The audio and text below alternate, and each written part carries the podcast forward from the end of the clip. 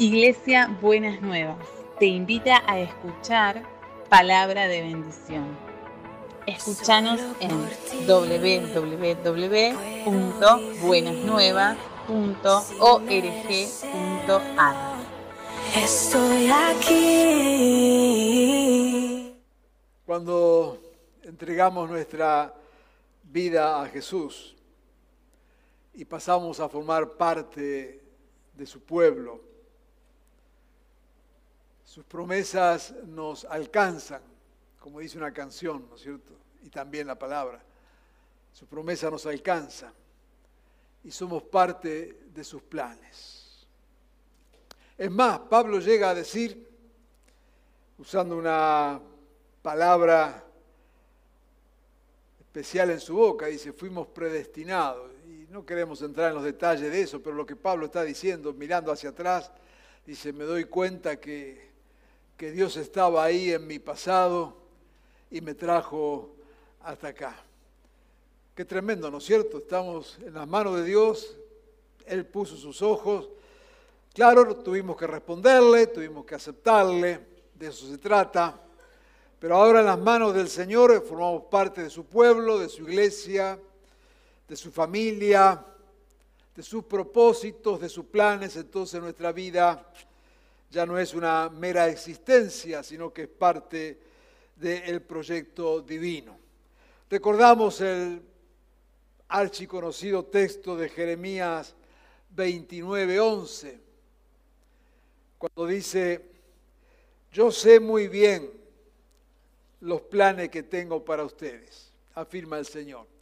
Y ojo que le estaba hablando no a una congregación como esta en esta mañana, cómodamente sentados, muchos quemaditos de las vacaciones, aire acondicionado. No, no, no, no. Le estaba hablando a, un pueblo que estaba, como decimos acá en Argentina, hecho pomada, ¿no es cierto? Estaba destruido por todos lados, una catástrofe total. A esa gente Dios le está diciendo justamente esto. Sé muy bien los planes tengo para ustedes, afirma el Señor. Planes de bienestar y no de calamidad, a fin de darles un futuro y una esperanza. No voy a entrar en el texto, solamente lo menciono para recordarnos lo que es central en esta mañana. Somos parte del plan de Dios, del proyecto de Dios. Y tal como nos dice aquí en Jeremías, es un proyecto de bendición, un futuro en las manos del Señor y la esperanza de que su propósito se cumplirá. Esto es básico en nuestra fe, entendernos que no estamos al azar en la vida, sino que somos parte de un proyecto divino. Y ese proyecto divino, dice, tiene un futuro y una esperanza. Entonces somos capaces, si somos capaces de creer en esta palabra, de que pertenecemos a ese proyecto divino, si somos capaces de creer que somos parte de un plan de Dios, que nuestra existencia tiene sentido dentro de ese plan de Dios, entonces nos levantamos y yo te invito en esa actitud de fe a levantarnos tal como dice en Isaías 54, 2, cuando dice, ensancha el espacio de tu carpa, no te limites, alarga tus cuerdas, refuerza tus estacas, no temas porque no serás avergonzada, no te turbes porque no serás humillada. Si creemos que nuestra vida está en las manos del Señor y somos parte de su plan y es un plan de bendición, no de calamidad, como dice en Jeremías. Entonces nos levantamos en fe y tomamos esta palabra y la queremos hacer nuestra. Estos verbos que aparecen acá, ensancha tu tienda, pensá en grande, ensancha tu pensamiento, pensá, extender las estacas. Pensá un poquito más grande que como venías pensando. En cualquier área. Animate a ensanchar. Es más, nos desafía y dice, no te limites. Yo quiero desafiarte en esta mañana, si eres capaz de pensar en esto. No te limites. Pensabas que ibas a alcanzar hasta 10, bueno, no te limites. A ver, te desafío en esta mañana. ¿Hasta dónde te animás? Dale. Ahora, cuidado con eso, porque alguno está orando por tener una novia y después tiene 40 novias. No, es, es de a uno, ¿viste? No te limites. No temas. Tremenda tres palabras. Isaías 54, 2 vuelva allá, estando en su casa. Ahora, si todo esto, claro que es verdad y está en la palabra del Señor, y lo queremos poner en el centro de esta mañana, somos parte del plan del Señor, ensanchamos, no, no queremos limitarnos ni queremos temer. Dios está con nosotros. Pero claro, afirmando esta verdad, que es central en esta mañana, afirmando esta verdad. Sin embargo, no ignoramos que hay obstáculos que se levantan, situaciones por vencer. No, no predicamos jamás un evangelio exitista, lo decimos hasta el cansancio, pero sí queremos saber cuál es el proyecto de Dios. Proyecto, el plan de Dios es que hay un plan para nosotros, en ese plan está Dios, es un plan de bendición y ahí está nuestra esperanza y nuestro futuro. Si no tenemos esto claro, no sabemos para dónde vamos. Entonces nos movemos de acuerdo a las circunstancias y no siempre las circunstancias son buenas. No siempre las situaciones son favorables. A veces atravesamos situaciones muy difíciles. Y la tentación, el peligro está en, en creer que esa limitación es todo, que de ahí no podemos salir. Por eso es importante saber hacia dónde vamos. Es importante conocer el, el plano del Señor. Es importante conocer el propósito de Dios. Dios tiene un propósito para tu vida y mi vida. Hay un plan de Dios, de bendición, de esperanza. Dios está allí, más allá de lo que nos toca. Claro, hay distintos obstáculos, decíamos, por vencer. Uno son las circunstancias propias de la vida. Hay cosas que no podemos controlar. De hecho, en el momento de oración hemos pedido por algunos hermanos enfermos en la iglesia, situaciones que escapan totalmente de nuestras manos, crisis, adversidades, situaciones financieras. Pero si creemos que hay un plan de Dios, frente a las circunstancias de la vida, que son totalmente, repito, inmanejables. Nadie elige cuándo se va a enfermar. Nadie elige cuándo va a tener una situación de crisis. No las andamos buscando, no las andamos eligiendo. ¿Eh? Se nos caen encima, se nos aparecen allí. ¿Qué hacemos entonces? ¿Se corta el plan de Dios? ¿Dios cambia de plan? ¿Entramos en la desesperación? ¿Qué va a pasar con nosotros? ¿Qué, ¿Cómo salgo de esta situación? ¿Cómo supero esta adversidad? ¿Cómo me libro de estas circunstancias? Isaías 58, 9. Otra vez, siempre creyendo que estamos formando parte de ese plan de Dios y que la circunstancia no es definitiva. Dice allí en Isaías 58, 9, llamarás y el Señor responderá pedirás ayuda y Él dirá, aquí estoy. Amén. Esta es una palabra para quien está atravesando una situación de dificultad, quizás muchos que nos están viendo que han quedado en sus casas o aún en hospitales enfermos, están allá. Mm. Llamarás y el Señor responderá. No va a mirar para otro lado. No se va a hacer el distraído. Pedirás ayuda y el Señor va a decir, aquí estoy. Hay un plan de Dios. Y no importa las circunstancias que atravesamos, clamamos y Él estará. Vamos a pedir ayuda y Él va a responder. Y sabemos entonces que el Señor es nuestro proveedor, nada nos faltará. El Señor es nuestro sanador, él tiene poder para sanar cualquier enfermedad. El Señor es nuestro escudo. Nada nos tocará. Nada irá más allá del poder de Dios para cubrirnos y protegernos. Hay un plan de Dios. Y ninguna circunstancia de la vida, por más difícil que sea, será obstáculo suficiente para que Dios no lleve a cabo su plan. Pero no solamente hay situaciones circunstanciales de la vida que se levantan, también hay oposición espiritual. Claro que hay un plan de Dios, pero hay oposición espiritual. Dice allí, el, y lo leo para recordar el conocido texto de Efesios 6. Pónganse toda la armadura de Dios para que puedan hacer frente a las artimañas del diablo. Y acá le está hablando a la iglesia, le está hablando a creyentes. ¿eh? Así que hay artimañas del diablo. Porque nuestra lucha no es contra seres humanos, sino contra poderes, autoridades, potestades que dominan este mundo de tinieblas, contra fuerzas espirituales malignas en las regiones celestes. ¿Se da cuenta? Otra vez, no es el tema hoy, lo mencionamos nada más. Porque creemos en esto, porque sabemos que esto es verdad.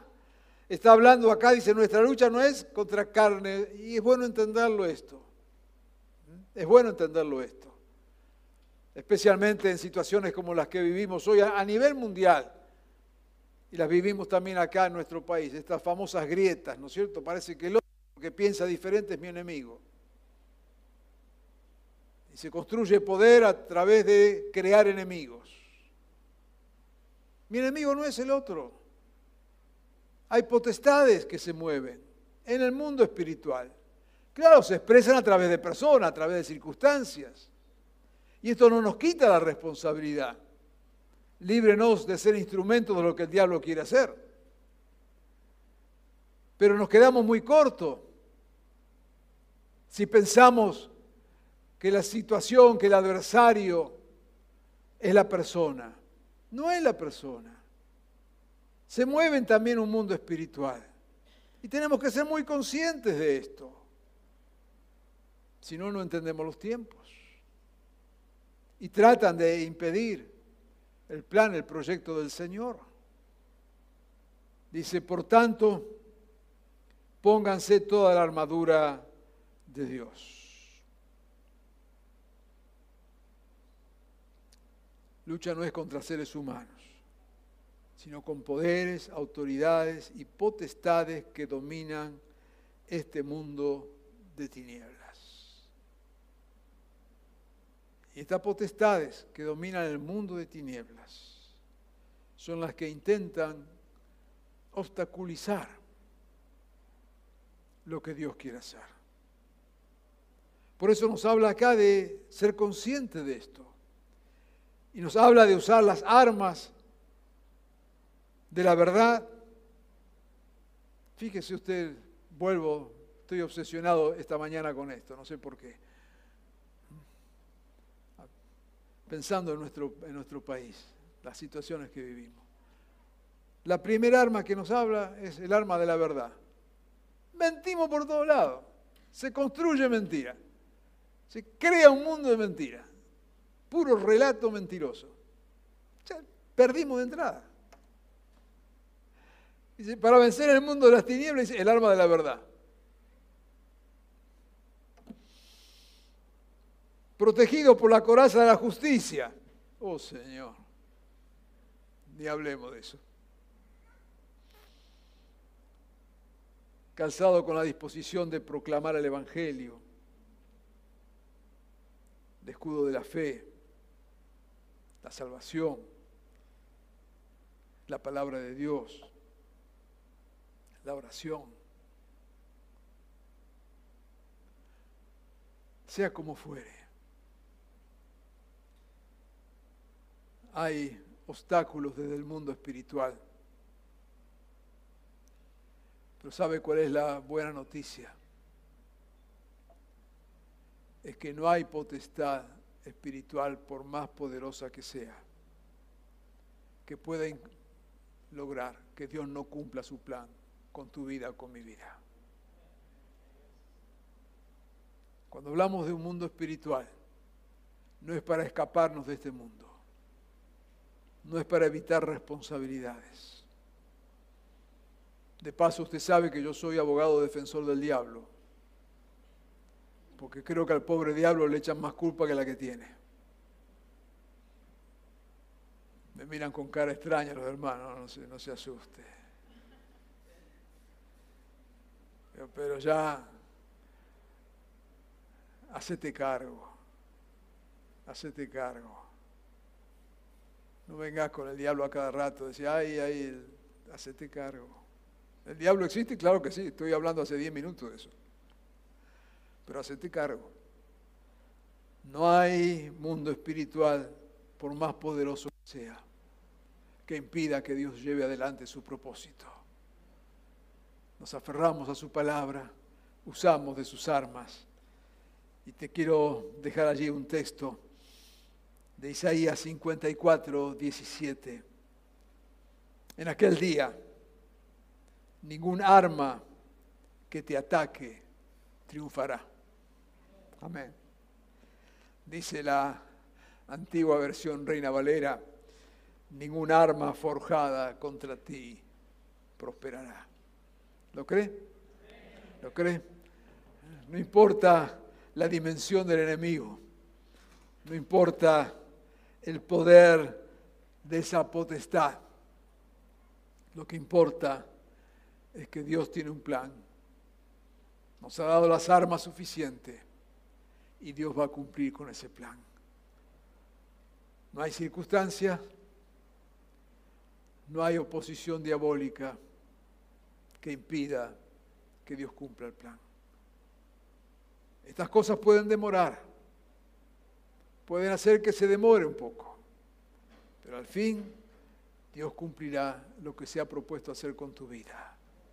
Créelo, viví de acuerdo a esta verdad de la palabra del Señor. Afirmalo cada día en tu corazón y no permitas que las circunstancias que te rodean te hagan creer que eso es el final. No es el final. Estamos en las manos del Señor.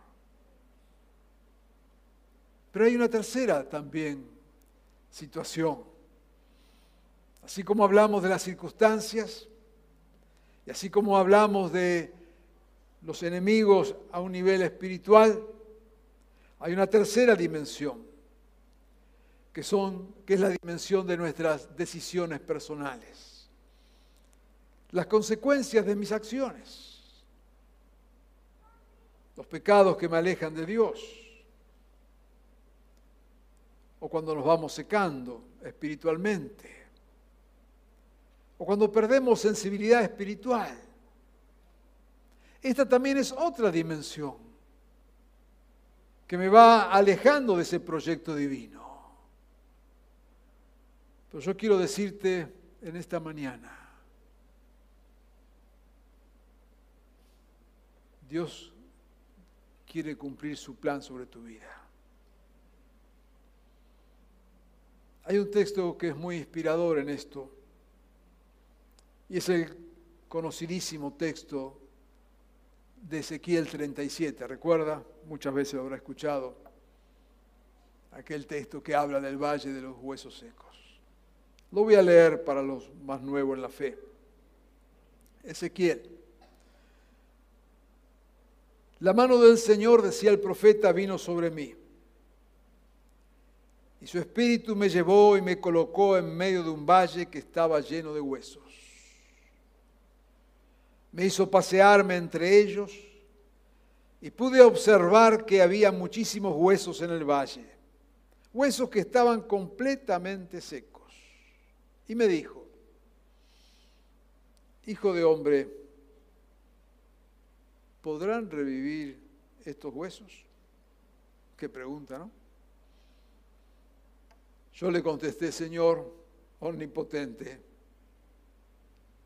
vos sos el que lo sabés. Como diciendo, no me preguntes a mí, ¿qué puedo hacer? Entonces me dijo, profetiza sobre estos huesos y diles, huesos secos, escuchen la palabra del Señor. Qué interesante esto, ¿no es cierto? Que un hueso seco pueda escuchar. Así dice el Señor Omnipotente, yo les daré aliento de vida y ustedes volverán a vivir. Les pondré tendones, haré que les hagan carnes, los cubriré de piel, les daré aliento de vida y así revivirán. Entonces sabrán que yo soy el Señor. Tal y como el Señor me lo había mandado, profeticé. Y mientras profetizaba se escuchó un ruido que sacudió la tierra y los huesos comenzaron a unirse entre sí. Yo me fijé y vi que ellos aparecían, que en ellos aparecían tendones y les salía carne y se recubrían de piel, pero no tenían vida. Entonces el Señor me dijo, profetiza, hijo de hombre, conjura el aliento de vida y dile, esto ordena el Señor omnipotente, vende los cuatro vientos y dale vida a estos huesos muertos para que vivan. Profeticé tal como el Señor me lo había ordenado y el aliento de vida entró en ellos. Entonces los huesos revivieron y se pusieron de pie. Era un ejército numeroso. Luego me dijo, hijo de hombre, estos huesos son el pueblo de Israel. Andan diciendo, nuestros huesos se han secado, ya no tenemos esperanza, estamos perdidos. Por eso profetiza y adviérteles que así dice el Señor, pueblo mío, abriré tus tumbas y te sacaré de ellas y te haré regresar a la tierra de Israel. Y cuando haya abierto tus tumbas y te haya sacado de allí, entonces, pueblo mío, sabrás que yo soy el Señor. Pondré mi aliento de vida, volverás a vivir. Te estableceré en tu propia tierra. Entonces sabrás que yo, el Señor, lo he dicho y lo cumpliré afirma el Señor.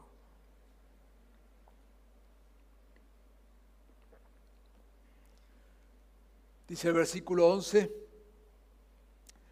que estos huesos eran el pueblo de, Israel, el pueblo de Dios. Y eran conscientes y decían, nuestros huesos se han secado, ya no tenemos esperanza.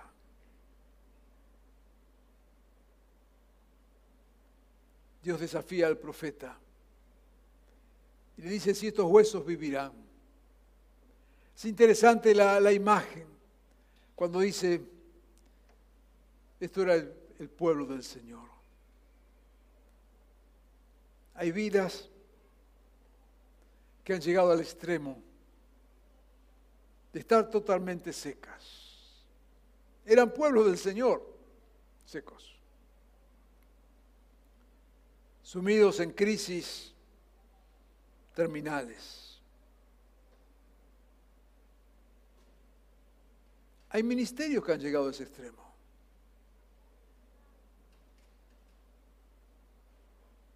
Hay familias, hay matrimonios que están en ese extremo. Se han secado sin esperanza, no hay posibilidad de nada.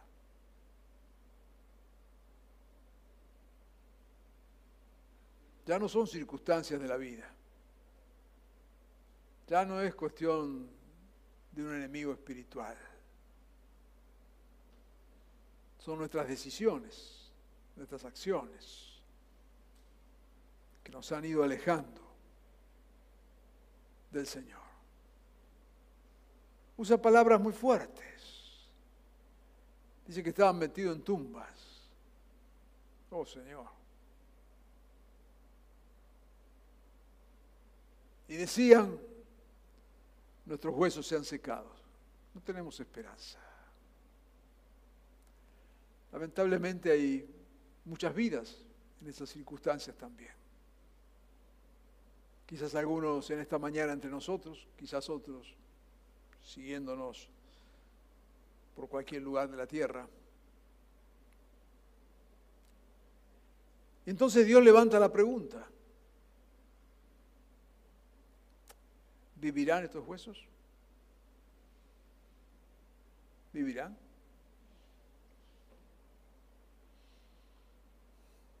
creo que respondemos igual que el profeta. Señor, solo tú. Porque han pasado toda posibilidad de que podamos ayudarle. Señor, no es que están gravemente enfermos, están muertos. Señor, no es que están pasando por una prueba. Están secos. Seco.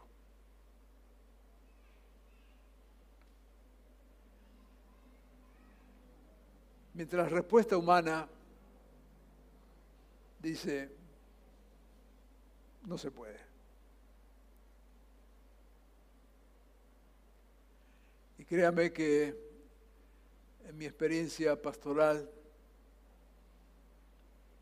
muchas veces me ha llegado, me ha tocado llegar a esa conclusión. Señor, hasta aquí llegamos. ¿Qué más podemos hacer? ¿Qué más podemos hacer? Sin embargo, la respuesta es, tengo un plan. Tengo un plan. Y dice Dios, abriré las tumbas y te voy a sacar de ellas. Entonces nos desafía y te desafía si estás en esa circunstancia. Levántate, profetiza, proclama, anuncia lo que Dios es capaz de hacer.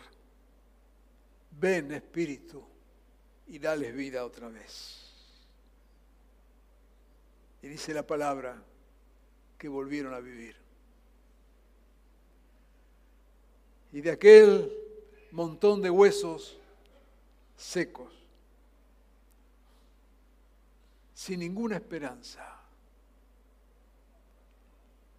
Dios levantó otra vez un gran ejército, un gran pueblo. Y en esta mañana la palabra del Señor tiene que ver con esto también. Dios tiene un plan, aún para los huesos secos. Dios tiene un plan también para los que ya no hay esperanza. Dios tiene un plan para los que han tomado decisiones equivocadas y se han alejado y hoy están muertos espiritualmente. Proclama el poder de Dios y la gracia de Dios. Y estos volverán a vivir. Es interesante el proceso. ¿Cómo es que, que ocurre esto? Claro, ocurre por, por la pura gracia de Dios, por el poder de Dios. Pero fíjese que tiene dos etapas.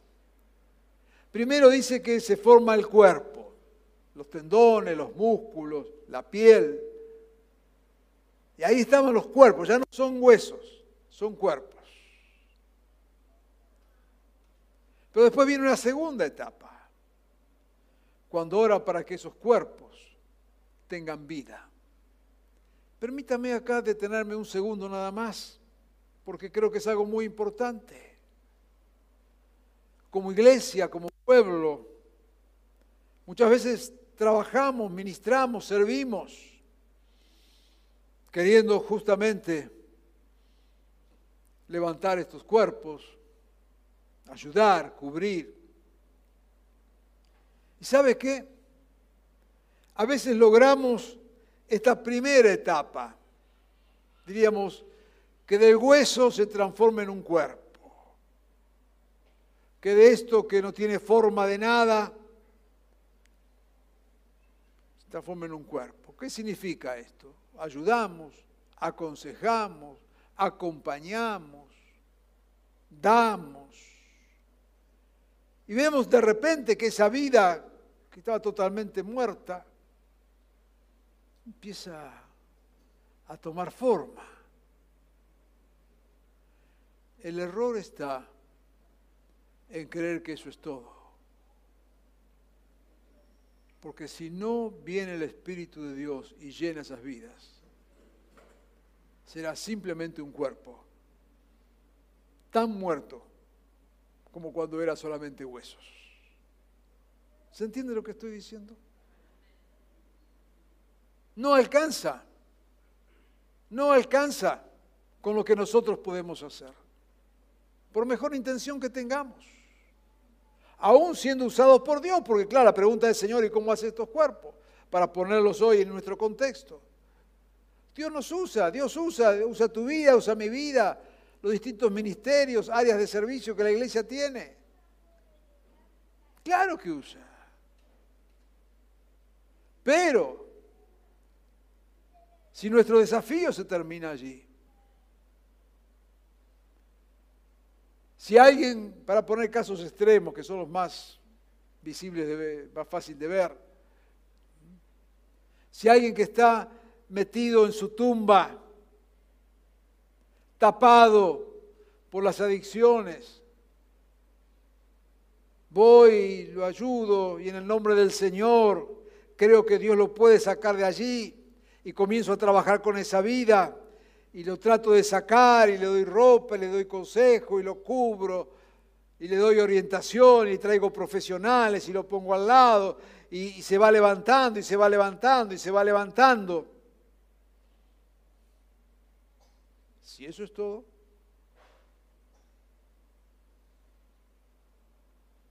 sigue siendo un cuerpo sin vida. Usé un ejemplo extremo para hacerlo visible, pero va a cualquier área de la vida. En nuestra consejería, en nuestro intento de, de, ayudar. Pienso en ministerios que tenemos en la iglesia, hay, hay varios, con jóvenes, ministerio de juntas en el camino que trate de ayudar mujeres en situaciones de abuso y demás. ¿Cuál sería la ayuda? Ayudar, disculpen, solamente menciono para ser gráfico, ayudar a esa mujer de abuso, aconsejarle, claro que sí.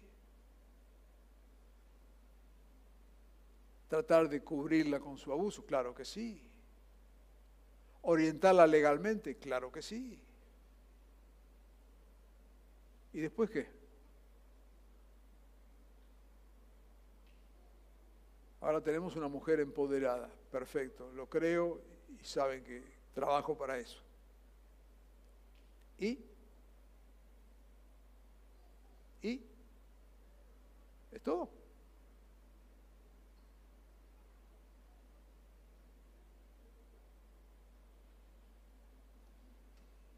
No basta con los cuerpos con los huesos transformados en cuerpos. Si no hay Espíritu del Señor, ya no serán huesos, pero serán cuerpos sin vida.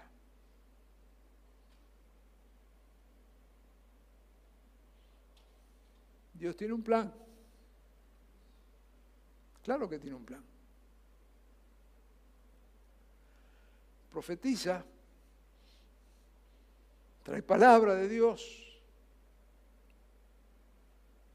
trae aliento de parte de Dios. Y esos huesos vivirán y serán sacados de su tumba. Pero no te olvides de profetizar, de proclamar, de pedir que el espíritu de vida llene esos cuerpos.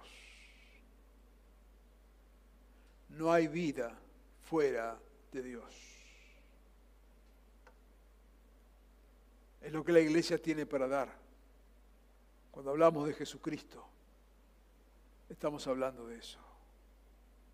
No hay vida fuera de Cristo. Podés transformar los huesos en cuerpos, pero seguirán siendo cuerpos muertos si la vida de Cristo no está allí. Tremendo desafío. Pero nos movemos en la esperanza de creer lo que venimos afirmando. Dios hace esto porque hay un plan y hay un proyecto de vida. Y Dios no ha renunciado a su plan. No importa las circunstancias en que te encuentres. Dios sigue diciendo un plan para vos. No importa cuál sea la oposición del enemigo. Dice el texto, aunque un ejército se levante contra mí, seguiré confiado. No importa cuán grande sea el enemigo. Dios sigue diciendo, tengo un plan para vos. Y no importa cuánto hayas caído, cuán frío o indiferente estés, no importa cuán cerrada esté tu tumba, Dios sigue diciendo, tengo un plan para vos.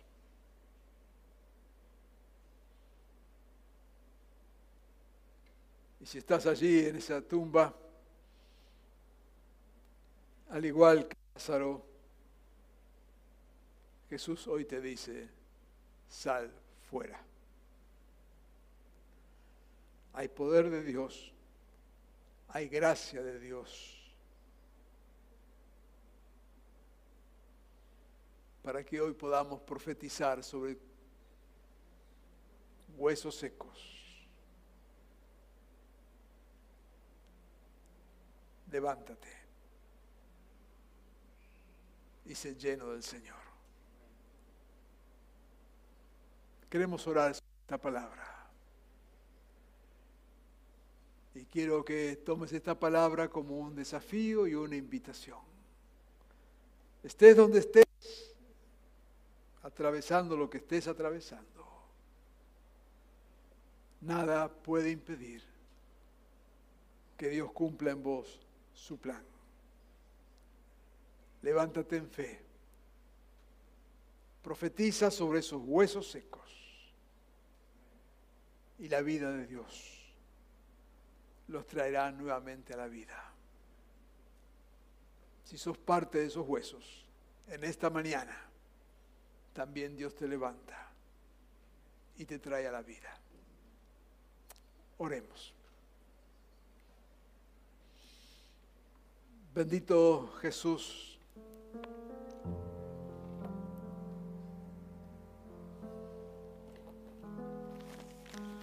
Creemos lo que tu palabra dice. Cada uno de nosotros puestos en tus manos. Somos parte de tu plan, de tu proyecto divino. Señor, nuestra vida no es una mera existencia arrojada al azar.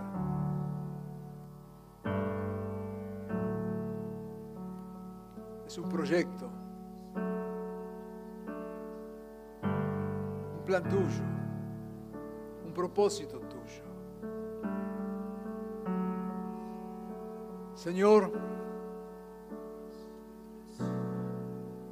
para aquellos que están atravesando circunstancias de dificultades, la que fuere, en esta mañana, dale fe para creer que esas dificultades llegarán a un fin. Tal como dice tu palabra, aún las cosas que no entendemos, las que no comprendemos, las que se levantan como adversidad, aún eso tú las vas a ir encaminando para bien. Lo creemos, Señor, y en esta mañana nos aferramos a esa palabra. Señor, también aquellos que están atravesando situaciones de verdaderos conflictos espirituales, donde el enemigo se ha levantado con toda fuerza. Señor, no hay enemigo más poderoso que tus propósitos. Y tú darás victoria. Porque como nos has dicho en tu palabra, ningún arma que se levante en contra nuestro va a prosperar. Porque estamos en tus manos. Y tú nos darás la victoria. Oh Jesús. Te ruego también en esta mañana por aquellos, Señor, que son parte de esos huesos secos. Quizás porque se han ido enfriando en la fe, quizás porque se alejaron, quizás porque han persistido en el pecado, por propias decisiones. Ni las circunstancias, ni el enemigo propias decisiones nos llevaron a ser parte de un enorme cementerio. Pero en esta mañana, Señor, tú proclamas palabras de vida. Señor, y en esta mañana en tu nombre nos levantamos en fe decimos que habrá vida en esos huesos secos. Pedimos, Señor, que estés obrando, que estés extendiendo tu mano y que también, Señor, estés llenando con tu espíritu. No queremos, Señor, solamente cuerpos muertos al fin. Queremos y anhelamos vidas llenas de tu vida. Y aún, Señor, allí lugares de mayor oscuridad y muerte, tu palabra poderosa llega, restaura, sana, libera, trae vida. Lo creemos, Señor, y lo anunciamos en esta mañana. No hay tumba, por más cerrada que esté, que pueda impedir que tu espíritu de vida. Lo creemos, Señor, y lo proclamamos en este día.